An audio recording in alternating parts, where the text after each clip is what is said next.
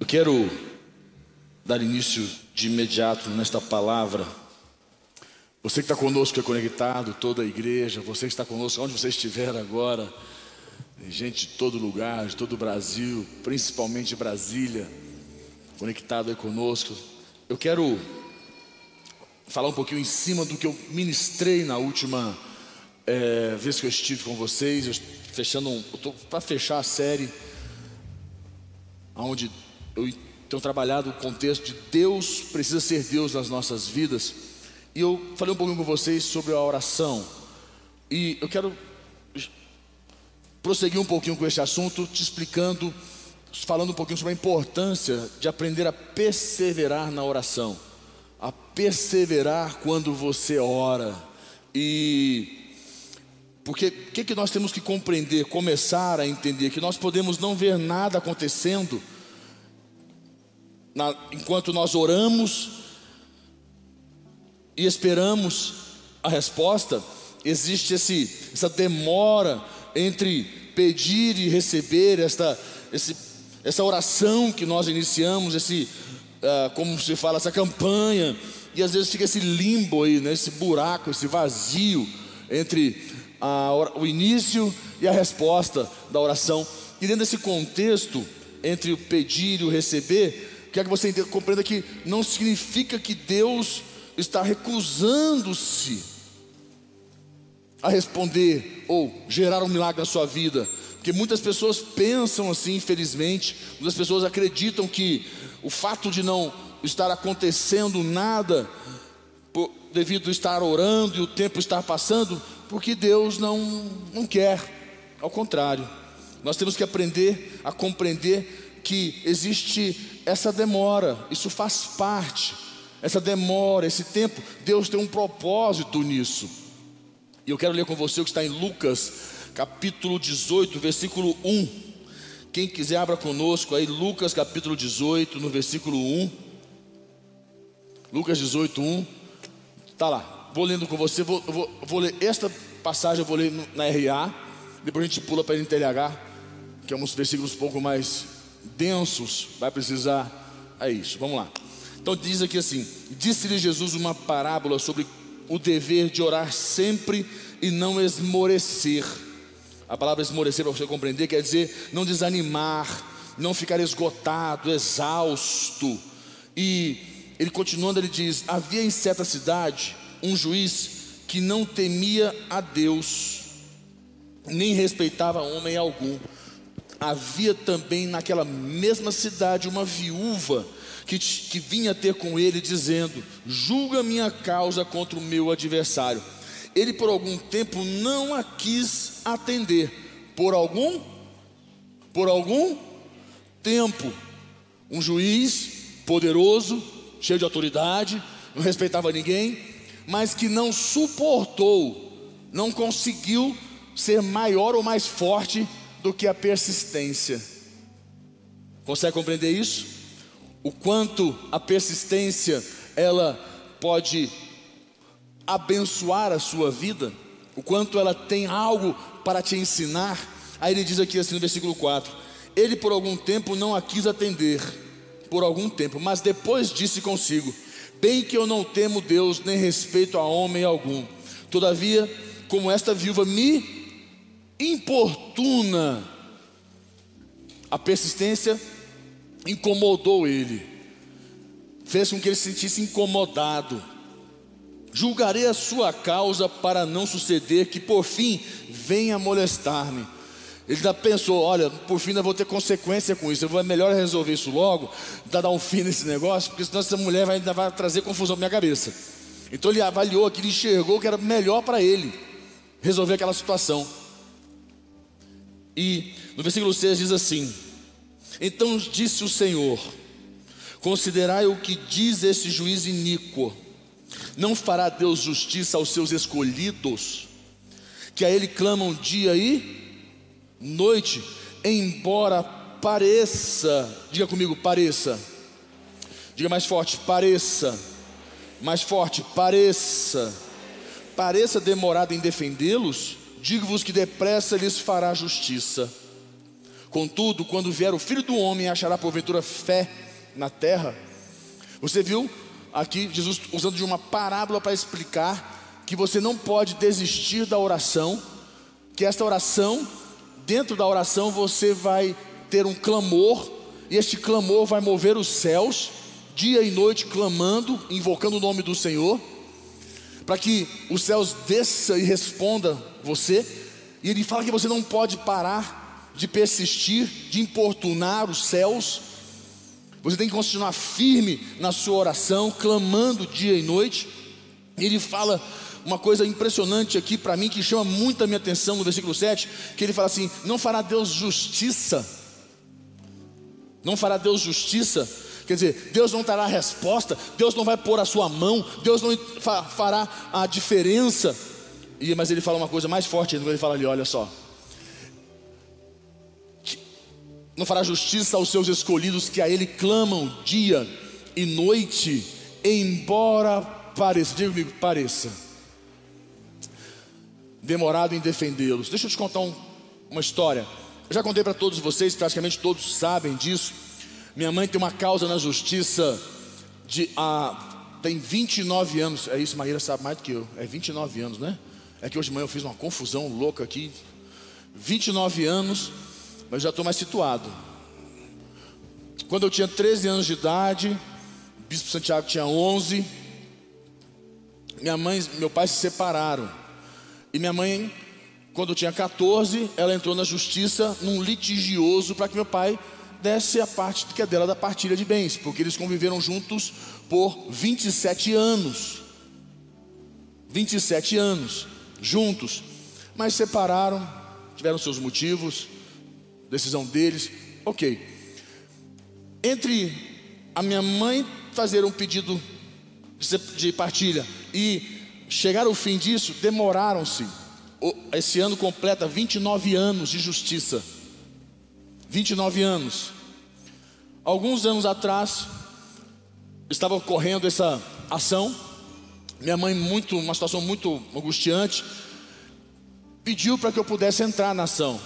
Eu falei, eu entro com o Sam, com o Santiago. Nós entramos, eu e ele, sem nenhum outro irmão. Não que os outros não, não tenham competências, ao contrário, são muito competentes, mas por uma questão que eu entendo que eu tenho, o bispo Rodovalho me deu uma palavra para que eu pudesse entrar com o bispo Santiago. Eu falei, deixa a gente entrar.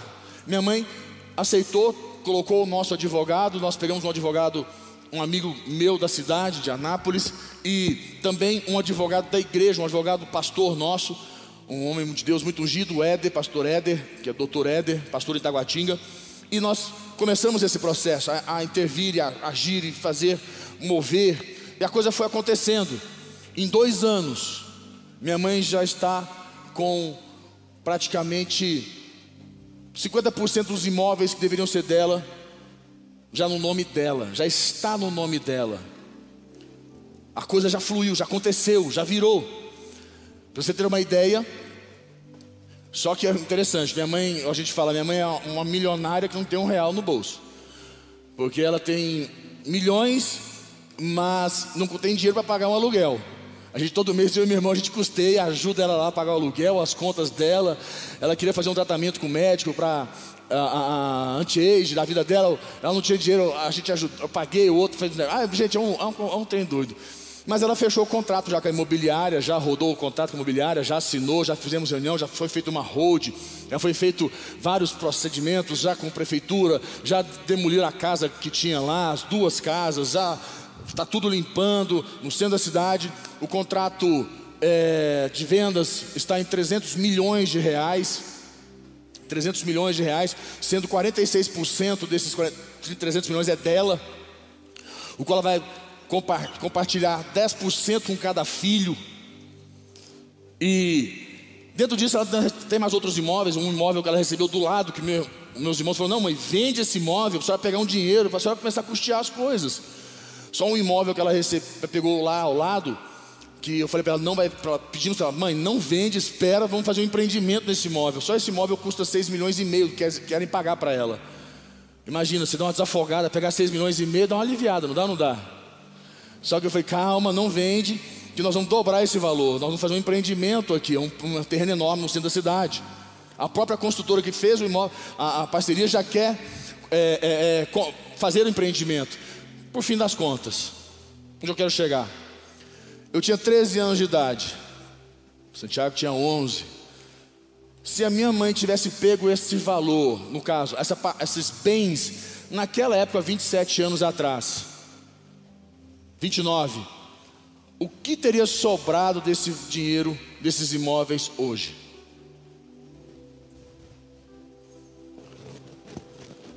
Nós éramos todos meninos, não tínhamos maturidade nenhuma, muito menos ela, para receber isso. Não tínhamos nenhuma capacidade, mas na, no nosso entendimento era: Deus está demorando, Deus não está vendo a nossa necessidade, Deus não está enxergando a nossa dor, a circunstância, a situação que nós estamos vivendo. A minha mãe, principalmente, vivia uma situação bem difícil, vocês terem ideia. Vira mês eu tenho que ajudar a pagar, a pagar aluguel, repartir aluguel, repartir uma coisa, de vez em quando algo mais, todo mês. O plano de saúde que minha mãe não tem, tem 15 anos que eu pago o plano de saúde. Quando o Davi nasceu, eu fiz um plano de saúde para ela, pago até hoje. Minha mãe já teve duas complicações bem que houve ter que fazer cirurgia. E ela tinha um plano de saúde porque eu pago. Não tinha condição. Você consegue entender? Imagina para ela, uma causa milionária não ter dinheiro como, é, quanto sofrimento, quanta dor, todos nós, durante muito tempo, muitos, muitos esperando isso, porque pagava aluguel, mas na nossa cabeça, parecia que Deus não queria responder, parecia, mas parece as coisas são perfeitas, tudo vem na hora certa. Enquanto você acredita, enquanto você fica nessa ilusão de achar que Deus está demorando ou que Deus não está olhando para você, você não entendeu. Deus está trabalhando a sua maturidade, a sua capacidade para receber, para que aquilo que Ele te dê se sustente, seja em plenitude e não se destrua pelo caminho.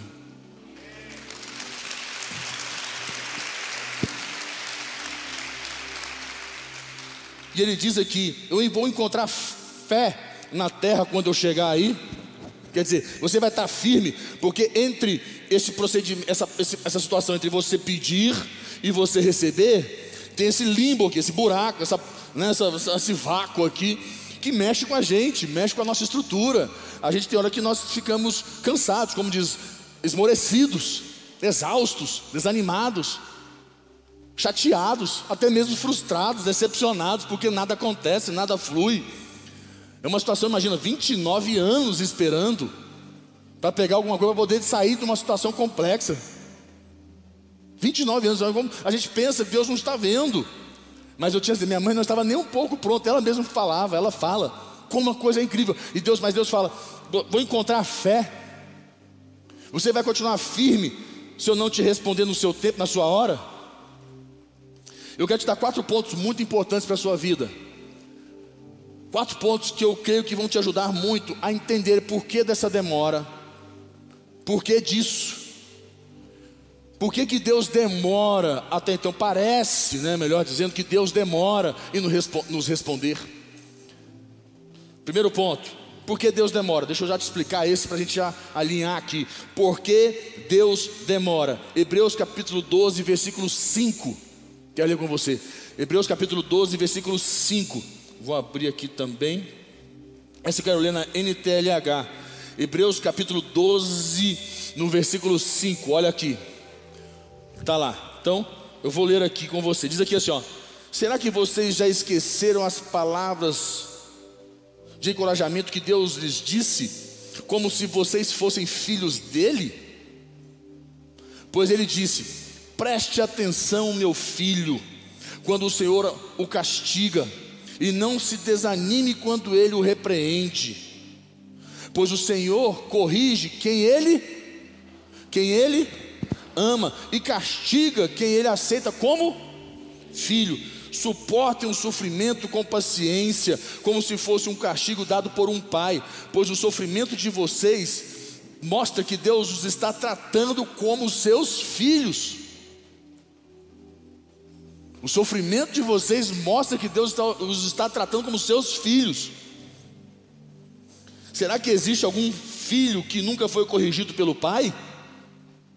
se não foi a oportunidade para corrigir. Se vocês não são corrigidos como acontece com todos os filhos de Deus, então não são filhos de verdade, mas filhos ilegítimos. No caso de nossos pais humanos, eles nos corrigem e nós os respeitávamos. Então devemos obedecer muito mais ainda ao nosso Pai Celestial, e assim viveremos. Os nossos pais humanos nos corrigiam durante pouco tempo, pois achavam que isso era certo, mas Deus, olha isso, igreja, mas Deus nos corrige para o nosso próprio bem, para que participemos da Sua santidade. Sabe o que quer dizer isso? Participar da santidade de Deus? Ser separado, purificado, limpo, pronto. Uma pessoa santa é uma pessoa separada. Uma pessoa que está em santidade é uma pessoa que está ela está purificada, ela está, não tem tranqueiras na vida, não tem nada que impede ela de alcançar o objetivo dela. 11. Aí ele fala, versículo 11. Olha só. Quando somos corrigidos, isso no momento que isso no momento nos parece motivo de tristeza. Olha como é forte. Quando somos corrigidos, isso no momento nos parece motivo de tristeza. Parece motivo de tristeza e não de alegria. Porém, mais tarde, os que foram corrigidos recebem como recompensa uma vida correta e de paz. Entenda uma coisa muito importante para a sua vida. Por que, que Deus demora? Você viu o que, do que ele fala aqui? De correção, de repreender, de alinhar, de corrigir, de, de, de é, é, disciplinar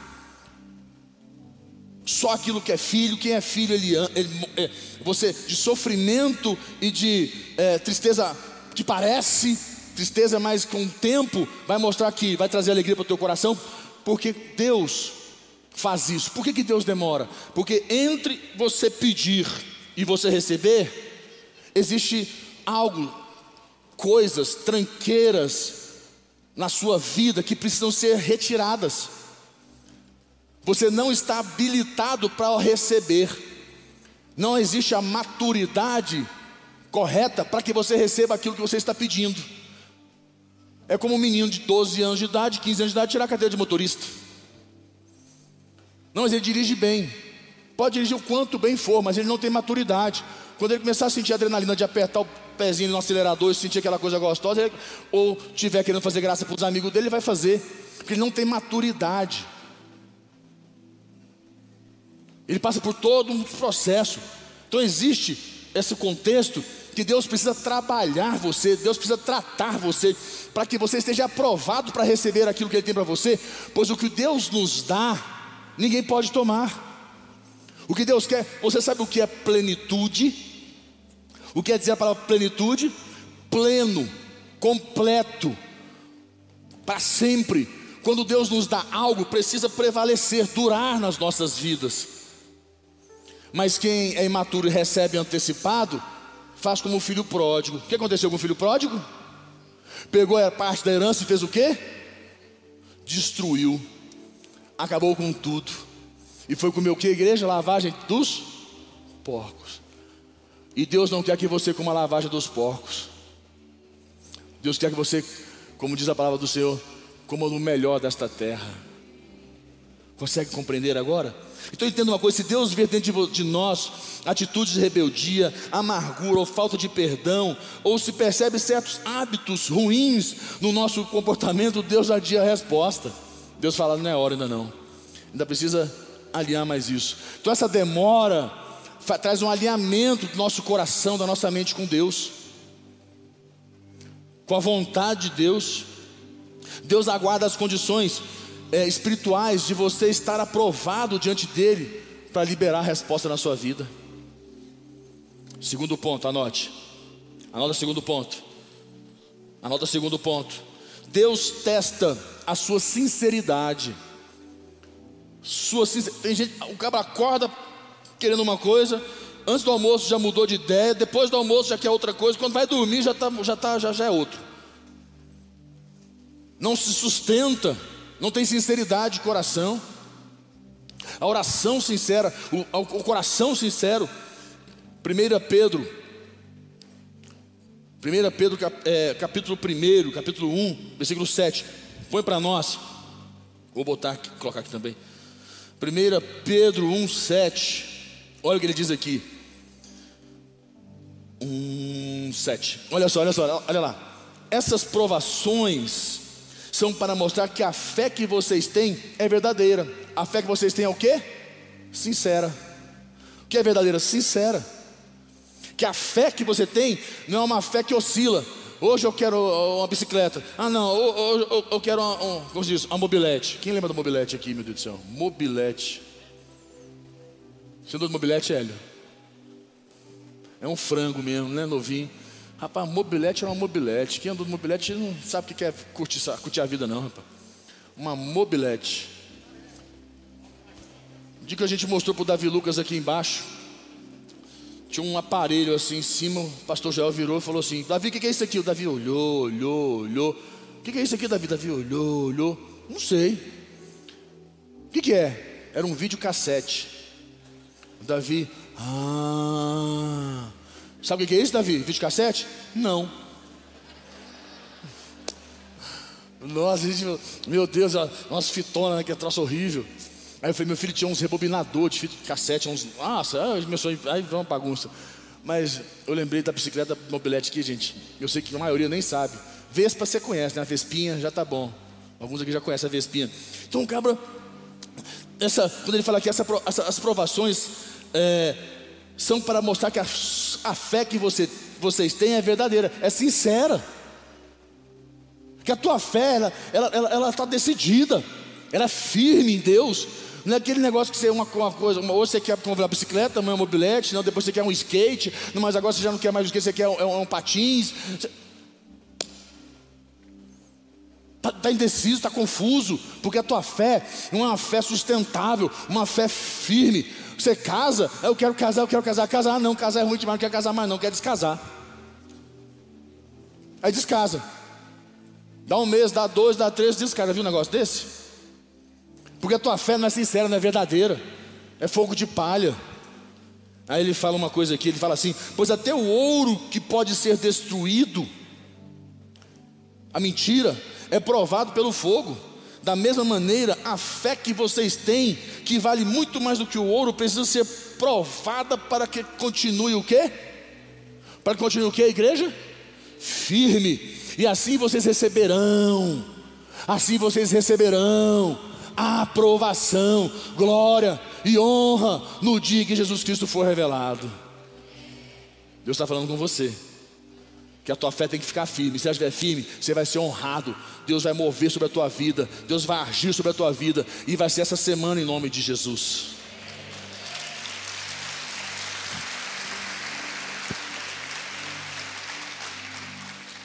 Uma fé sincera que vai desenvolver em nós um espírito de persistência. Igreja, terceiro ponto, anote, terceiro ponto.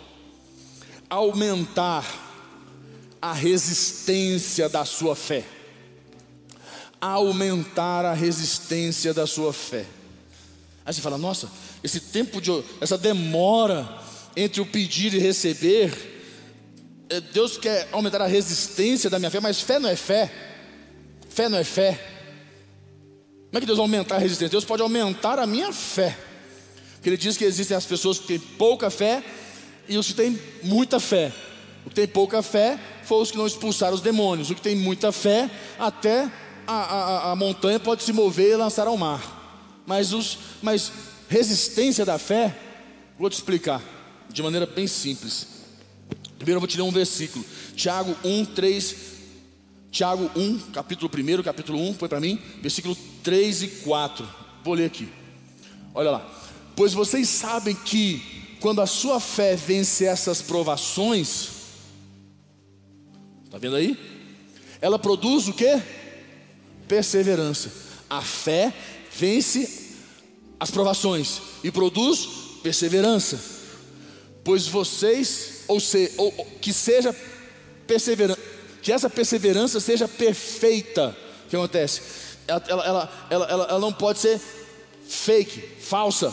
Tem que ser uma perseverança verdadeira. Por quê? A fim de que vocês sejam maduros e corretos. Vai trazer o que? Maturidade, correto. Vai alinhar você, vai deixar você pronto. Essa, essa fé verdadeira, essa situação, essa perseverança vai amadurecer a sua vida, a sua mente, vai fazer você estar apto, habilitado para receber e não perder. Ou melhor dizendo, para que a bênção não se torne maldição na sua vida.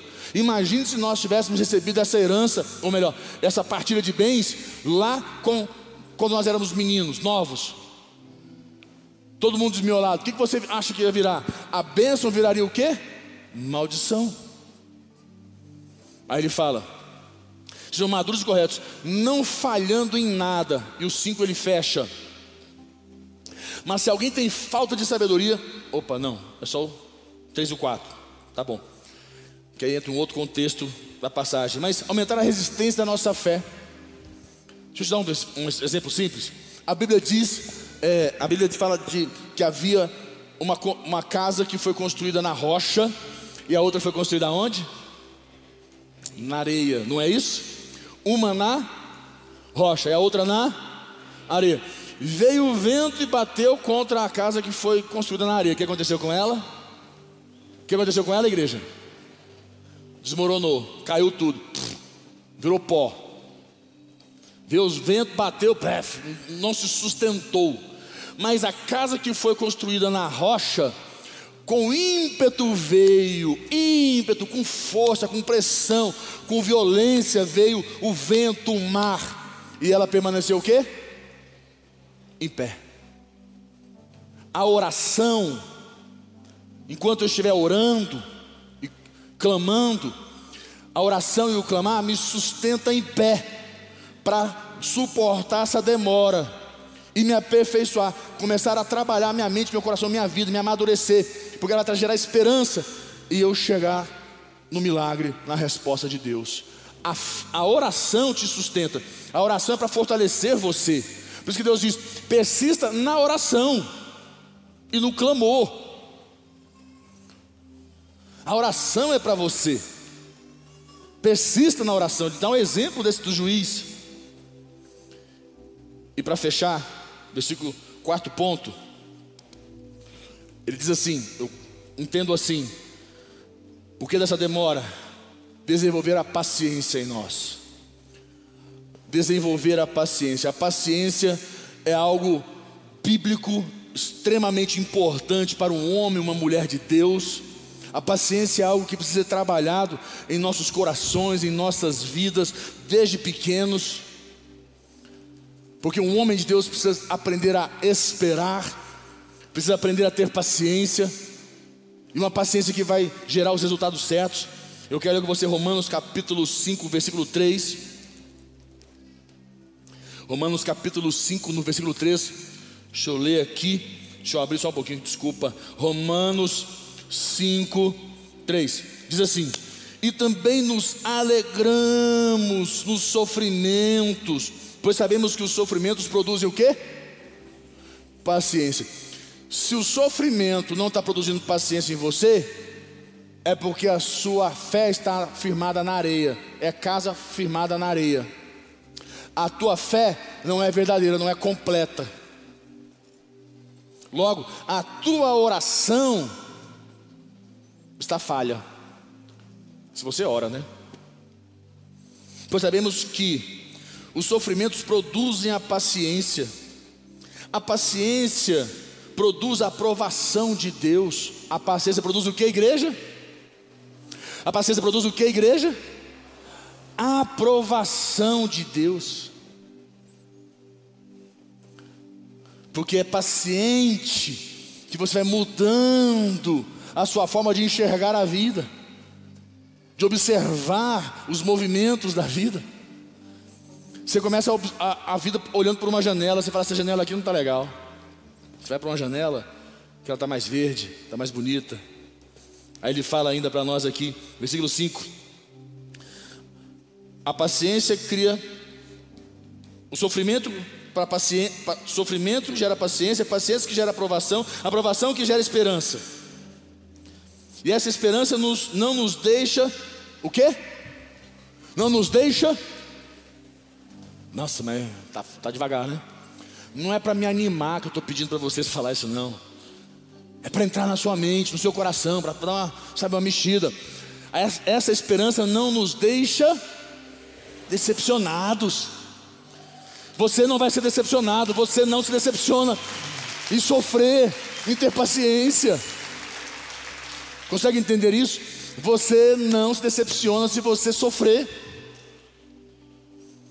porque vai gerar paciência em você, que vai te aprovar diante de Deus. E ele diz: essa esperança não nos deixa decepcionados, pois Deus derramou o seu amor no nosso coração. E a Bíblia diz que o amor de Deus lança fora o medo. O amor tudo suporta, tudo crê, tudo espera. E por aí em diante.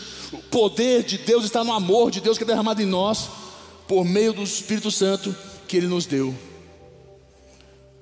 Aprenda que a Deus demora para desenvolver essa paciência que nos aperfeiçoa. Feche os olhos, o tempo acabou, curva a cabeça, eu quero não é que acabou, eu tenho um tempinho ainda, mas eu quero aproveitar ele para orar com você. Você que está conosco conectado, não sai não, eu quero que você fique conectado, porque eu quero muito que você receba esse momento de oração. Eu quero que você feche os teus olhos. Eu quero que você curve a tua cabeça em reverência ao nosso Deus e fechar os olhos. E eu quero que você concentre a sua mente em Deus. Concentre a tua mente em Deus e deixe o Espírito de Deus, esse Espírito que Deus diz aqui, que vai derramar em nós o seu amor.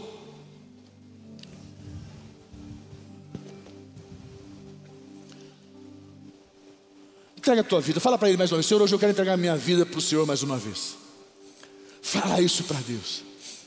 Fala, Senhor Jesus, eu quero entregar a minha vida mais uma vez para o Senhor. Que o Senhor seja Deus na minha vida.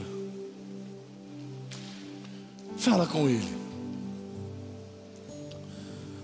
Muitas vezes, enquanto nós estamos nesse, nessa, nesse limbo, nessa demora, sem uma voz, só temos a fé, não temos um nada dos céus, só a fé para nos sustentar. nós ficamos, essa demora às vezes nos machuca muito. Mas eu quero falar para você que Deus, Ele cuida de você. Ele jamais vai esquecer de você, jamais vai abandonar você. Isso são coisas terrenas. Esquecer, abandonar, desistir, largar, são coisas do homem não coisas de Deus. Deus jamais. Sabe por quê? Porque Ele é Deus. E o seu amor é incondicional e infinito, sobrenatural. Ele está derramando esse amor na sua vida. Está chorando porque se você tem um Deus que cuida de você e jamais se esquecer. Ele sabe de tudo que você está passando e mandou te dizer que Ele está cuidando. Lembra de onde você veio e onde você chegou. Lembrar de todos os livramentos que você passou. Nem era pra você estar aqui, mas Deus falou assim: Esse aí vou levantar,